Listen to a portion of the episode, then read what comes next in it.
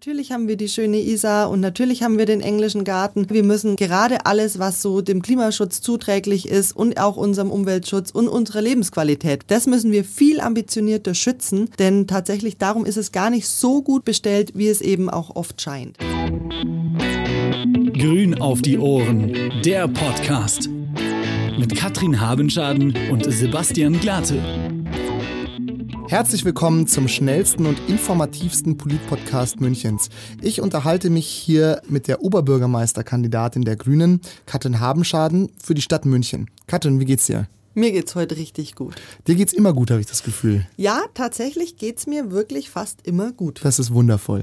Wir ähm, beide unterhalten uns hier über ähm, lokalpolitische Themen, die im Grunde alle Münchner betreffen und ähm, natürlich auch über das, was du äh, als Oberbürgermeisterin planst und mit deiner Partei vorhast. Ähm, genau, bevor wir loslegen, noch ein paar kurze Worte zu mir, damit äh, die Hörer auch wissen, mit wem du hier Vorlieb nehmen darfst bzw. musst. Ähm, ich darf, ich darf. Das ist wundervoll, vielen Dank. äh, genau, mein Name ist Sebastian Glate, ich bin äh, 27 Jahre alt, komme hier aus München und bin der Moderator dieses Podcasts.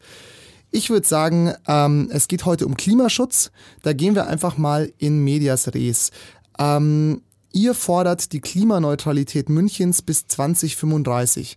Was bedeutet das genau und was muss dafür geschehen? Die Klimaneutralität bis 2035 ist ganz elementar wichtig, dass wir das genauso als Ziel vereinbaren, weil nur dann können wir die Pariser Klimaziele auch wirklich als Landeshauptstadt München noch erreichen.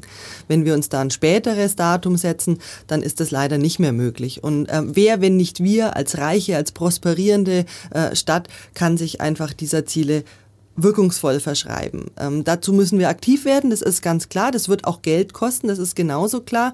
Und ähm, damit es überhaupt gelingt, müssen wir an allen Möglichkeiten, die wir auf kommunaler Ebene haben, müssen wir ansetzen, sei es beim Verkehr, sei es beim Bauen, sei es bei ja auch so Sachen wie Ernährung, also mhm. wirklich alle Möglichkeiten, die wir haben. Ganz ehrlich unter uns gesagt, ähm, ist es denn noch umsetzbar? Glaubst du, ähm, die Stadt München kann es noch schaffen, Klimaneutralität zu erreichen? Ja, da glaube ich fest daran, die Stadt München muss sich dieses ambitionierte Ziel setzen und dann muss in die Umsetzung gegangen werden. Das heißt, nur eine Sonntagsrede und nur das Ziel verkünden, das bringt natürlich überhaupt nichts, sondern jetzt muss es wirklich darum gehen, das Ziel ist gesetzt und jetzt geht es um, an die Umsetzung und wie ich gerade schon gesagt habe, da darf es keinen ähm, Bereich geben, der da außen vor gelassen wird, damit wir hier einfach auch aktiv werden. Und ich glaube fest daran, ähm, wenn wir uns hier auf einem engagierten und ambitionierten Weg machen, dann werden wir auch Vorbildkommune, auch für andere Städte, auch für andere Länder, äh, die können dann einfach unserem Beispiel folgen. Das fände ich zum Beispiel sehr schön. Wir sind die größte Kommune in Deutschland, ja, und wir können einfach Vorbild werden und das fände ich tatsächlich dann auch richtig, richtig gut. Ich finde ich auch, du hast hast es ja gerade schon gesagt, München ist eine verhältnismäßig reiche Stadt und also zumindest aus, aus, aus meinem Empfinden ähm, auch ja eine relativ saubere Stadt. Also wenn du dir die Isar anguckst, da kannst du den baden. Äh, wenn man mal irgendwie in England oder so an der Themse oder äh, an anderen Flüssen dort entlang gegangen sind, da möchtest du nicht den kleinen Zeh reinhalten. So, ne? Also ich glaube, München erscheint ja schon in einem sehr ähm, grünen, äh, nicht politisch gesehen, sondern einfach von der von, von Bäumen und, und Grünflächen her, als sehr grüne Stadt. Deswegen fände ich sehr schön, wenn eben auch dann sozusagen noch die politischen Entschlüsse gefasst werden, damit es eben einen Vorbildcharakter einnimmt und die anderen Leute. Also es ist ja vielleicht auch so ein bisschen unsere Verantwortung, so denke ich mal. Und lustigerweise hast du gleich ähm, ein Verb verwendet, das ich auch ganz spannend finde. München scheint eine grüne Stadt zu sein, ähm, als würdest du dir selber auch gar nicht so richtig sicher sein. Und natürlich stimmt's, ja. Ähm, wir müssen dafür kämpfen, dass das so ist und dass es dann aber auch so bleibt. Du hattest die Bäume angesprochen. Ich glaube, ähm, ja, so dieses ganze Offensichtliche. Natürlich haben wir die schöne Isar und natürlich haben wir den englischen Garten, hm. aber wir müssen gerade alles, was so dem Klimaschutz zuträglich ist und auch unserem Umweltschutz und unserer Lebensqualität, weil ja. das ist ja, das tatsächlich steht ja in einem direkten Zusammenhang. Das müssen wir viel ambitionierter schützen, denn tatsächlich darum ist es gar nicht so gut bestellt, wie es eben auch oft scheint. Mhm.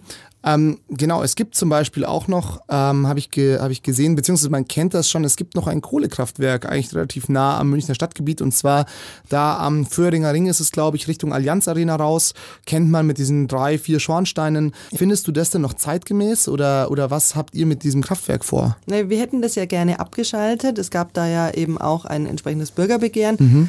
das wir auch mit vorangetrieben haben und das auch ähm, erfolgreich war. Das Problem ist, die Bundesnetzagentur ähm, ähm, die sozusagen für die Netzsicherheit zuständig ist, erlaubt mhm. diese Abschaltung an der Aha, Stelle nicht. Okay. Aber Wegen der Stromversorgung sozusagen. Wärmeversorgung auch, genau. Was mhm. ähm, erreicht wurde allerdings ähm, durch wirklich engagierte Aktivistinnen und Aktivisten und auch die beteiligten Parteien ist, ähm, dass bei diesem ähm, Heizkraftwerk nun auf einen äh, sogenannten Kohleminderungspfad eingegleist wird. Das mhm. heißt, ähm, die verbrannte Kohle wird peu à peu einfach reduziert und so kommt es Trotzdem, ähm, obwohl dieses äh, sofortige Abschalten sozusagen nicht möglich ist, kommt es jetzt zu einer Einsparung von CO2 in wirklich ordentlichem Maße. Das mhm. heißt, das ist ein richtiger politischer Erfolg, den nicht die GroKo im Rathaus erreicht hat, überhaupt nicht, aber eben alle Aktivistinnen und Aktivisten und ökologischen Parteien, die da stark dran hingearbeitet mhm. haben. Ein politischer Erfolg auch für uns Grüne aus der Opposition heraus. Katrin, du hast gesagt, um die Klimaneutralität äh, zu erreichen, müssen wir an allen Ecken und Enden arbeiten. Ähm, und hast auch das Thema Ernährung angesprochen. Äh, was, was stellst du dir denn darunter vor? Also was genau muss sich denn in der Ernährung ändern? Naja, es ist ja so, ähm, dass zum Beispiel die Fleischproduktion ja ein ganz starker äh, Klimaschädling ist, vor allen Dingen, wenn, wenn wir hier über ähm, die industrielle äh, Produktion reden, genauso wie übrigens bei auch ganz vielen anderen Lebensmitteln. Ähm, mhm. Und wir haben hier einen starken städtischen Einflussbereich. Wir sind große Einkäufer, wenn man jetzt nur mal an die Kantinen denkt oder eben auch an die Schulen, die ja eben auch Essen anbieten mittags. da muss man schon sagen, da kann die Stadt schon einiges erreichen, hat auch mhm. einen großen Hebel. Und hier wirklich zu sagen, zum Beispiel, wir nehmen keine, kein Fleisch mehr aus Massentierhaltung, sondern hier eben aus artgerechter Tierhaltung oder eben ähm, in bestimmten Bereichen dann einfach Bio-Lebensmittel und so. Das sind so Sachen, da könnte die Stadt ganz schnell und ganz ad hoc aktiv werden. In manchen Bereichen ist sie es schon, aber hier muss man wirklich sagen, hier wäre der Hebel noch viel größer, als er im Moment umgelegt wird. Ich glaube tatsächlich, dass es da auch so ist, dass, es, dass da vielleicht auch tatsächlich Anreize geschaffen werden müssen, weil es ist natürlich immer eine, eine Preisfrage, ne? weil Qualität kostet natürlich Geld. Oftmals ist es so, dass halt eine billige Bratwurst irgendwie ähm, oder eine Bratwurst günstiger ist als ein Salat, sage ich mal so. Und ich glaube halt dann, wenn die Leute sich halt nicht ähm, genügend Gedanken darüber machen, dann ist halt der Griff auch vielleicht zum Fleisch aus Massentierhaltung, was mit Sicherheit schlechter für die Umwelt und auch für den Körper, by the way, ist, als jetzt der Salat aus Bioanbau. Ähm, könntest du dir da vorstellen, dass es irgendwie irgendeine Initiative oder irgendeinen Vorschlag geben kann, um das vielleicht zu subventionieren oder habt ihr da irgendwelche Ideen? Das kann man auf alle Fälle machen. Ähm, Gerade beim Schulessen ist es auch natürlich insgesamt wichtig, dass das auch nicht zu teuer wird. Mhm. Aber was ich wirklich wichtig finde, ist, dass man halt hier einfach mit ja richtig spannenden und guten Beispielen vorangeht, mhm. wie ähm, das eben auch aussehen kann, wie es schmecken kann, wie es toll ist, ähm, wie es abwechslungsreich ist. Da braucht es natürlich ähm, auch Vorreiterinnen an der Stelle, äh, bei, de, bei, bei den entsprechenden ja, Köchinnen und Köchen. Ja, klar. Ähm, aber ich glaube, die gibt es immer mehr und ja, da ist äh, viel Bewegung drin in dem, in, in dem Bereich. Ich muss dann immer denken an, das habe ich damals noch gar nicht so begriffen, weil das ist sicherlich schon zehn Jahre alt. Jamie Oliver, der englische Koch, hat mal die, mhm. die englischen Schulkantinen ähm, so äh, beraten hat. Ja, beraten, genau. genau. und halt Alternativen auch aufgezeigt und wo man auch gesehen hat, dass viele Kinder zum Beispiel gar nicht verstanden haben, wo welche Lebensmittel herkommen und äh, also wirklich auch eine richtige Wissenslücke sozusagen. Das fand ich also fast schon erschreckend. Ich glaube, da ist das ist auch wirklich wichtig, dass man da einfach schaut, dass die Leute die Leute ähm, auch, auch verstehen, warum das gut ist, weniger Fleisch zu essen oder, oder hochwertigere Produkte zu, zu ähm, konsumieren. Wie ist es denn für dich selber? Isst du, isst du Fleisch oder? Also Fleisch mag ich tatsächlich nicht, seitdem ich ein Kind bin. Das hat jetzt äh, ah, okay. in erster Linie erstmal gar keine, gar keine sozusagen grünen, ökologischen oder Tierschutzgründe ähm, gehabt bei mir. Aber ich bin ganz ehrlich, das kam dann im Laufe der Zeit natürlich mit dazu. Ja. Seitdem ich ähm, mich da mehr damit beschäftige, ähm, kommen diese Gründe immer verstärkt damit dazu. Meine Familie isst gerne Fleisch, von daher gibt es bei uns zu Hause schon immer mal wieder. Ich kann das auch kochen, ich kann es nur nicht essen. Okay, ja, ja. Wieder zurück zum Klimaschutz generell. Ähm, was kann denn jeder Einzelne dafür tun, um die Stadt grüner zu machen oder klima, klimaneutraler zu machen? Natürlich ähm, kann man immer auch sein persönliches Verhalten überdenken. Ich freue mich über jeden und über jede Einzelne, die das tut. Aber wichtiger ist mir immer, dass wir die politischen Rahmenbedingungen richtig setzen. Und natürlich, persönliche Verhaltensänderungen brauchen wir, ohne die wird es nicht gehen. Aber für mich als Politikerin ist immer wichtiger, ich schaue nicht auf die Leute selber und ich erwarte hier nicht, dass jemand das so oder so tut in seinem ganz privaten Lebensumfeld. Das muss wirklich jeder selber wissen. Vielleicht noch ein kleine, kleines anderes Thema, das aber auch auch äh, sowohl ja äh, die ganze Welt als auch München ähm, tangiert. Äh, Fridays for Future gibt es ja große Demonst Demonstrationen, auch zuletzt hier in München waren, glaube ich, 40.000, 50.000 äh, junge Leute. Ja, wie, wie stehst du dazu? Wie ist da deine Meinung dazu? Ich finde es selbstverständlich gut. Ähm, nicht zuletzt deswegen, weil damit ähm, das für mich so wichtige Thema Umwelt und Klima- und Naturschutz wieder auch auf die gesellschaftliche Agenda geholt wurde. Mhm. Ähm, etwas, was die Jahre davor praktisch ja in der Art und Weise so nicht passiert ist. Befindet ihr euch denn mit den ähm, Leuten von Fridays for Future auch im Austausch oder geschieht es so nebeneinander her? Nee, gar nicht nebeneinander her. Wir sind im Austausch, wobei ähm, ich schon verstehe, dass äh, ja die ganzen Initiativen als eigenständige Initiativen auch mhm. wahrgenommen werden möchten und es sind sie auch. Ähm, es ist ja eher so, dass sie sich an, an uns als Politik wenden und sagen, das muss besser passieren, das muss besser passieren und äh, hier müsst ihr aktiver werden. Und das finde ich ehrlich gesagt, darum bin ich sehr, sehr dankbar um dieses Ping-Pong-Spiel, einfach auch zu sagen, hier gibt es ähm, politische Parteien, die nehmen sich eurer Belange an, aber da gibt es eben auch das zivilgesellschaftliche Engagement und ähm, das ist stark und das ist machtvoll und das ist generationenübergreifend mhm. und es hat einen starken, eine starke Verankerung ähm, bei, bei jungen Menschen und wir sind aber laut und hörbar und ihr Politik hört euch jetzt bitte mal an, was wir zu sagen haben. Das finde ich ich sehr, sehr gut. Ähm, vielleicht noch eine, eine persönliche Nachfrage dazu.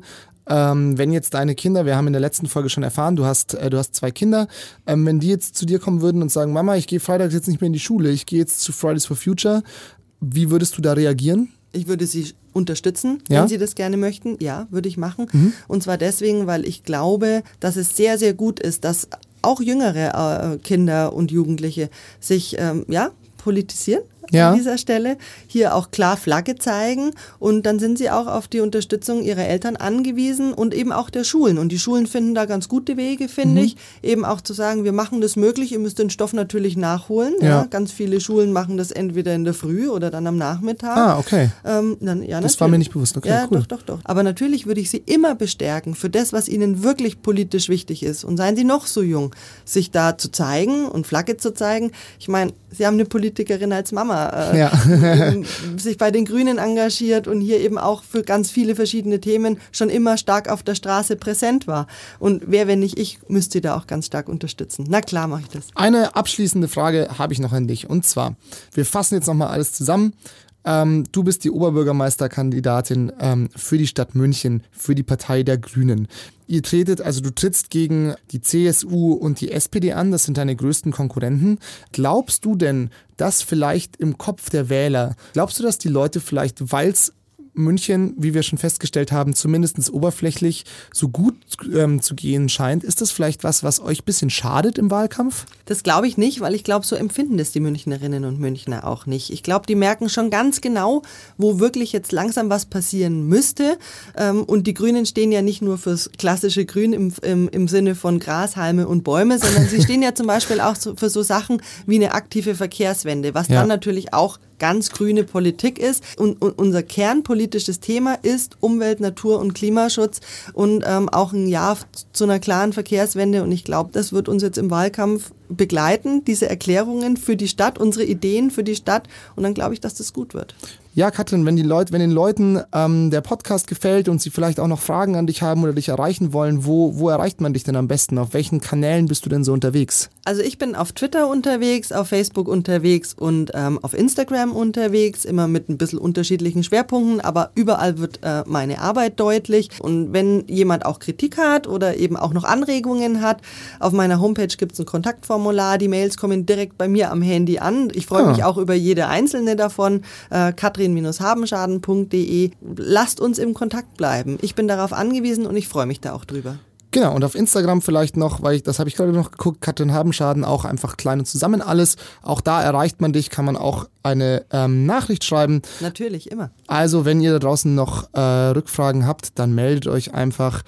Du freust dich und im Zweifelsfall, wenn es irgendwas wa- auch zu unseren thematischen Schwerpunkten gibt, kann man das natürlich auch mal in die Sendung einbinden, wenn es da irgendwelche interessanten Fragen gibt, die wir vielleicht hier auch beantworten wollen. Oh ja, das machen wir zukünftig. Das ist gut. Super, dann würde ich sagen, ähm, schließen wir mal die Folge 2. Vielen Dank für deine Zeit und deine Einblicke und ich sage Servus. Und ich sage dann auch Servus. Ciao. Grün auf die Ohren ist eine Produktion von Bündnis 90 Die Grünen, Stadtverband München und Donkey Shot Entertainment. Verantwortlich für alle Inhalte dieses Podcasts Bündnis 90 Die Grünen. Weitere Infos findet ihr unter katrin-habenschaden.de und grüne-münchen.de.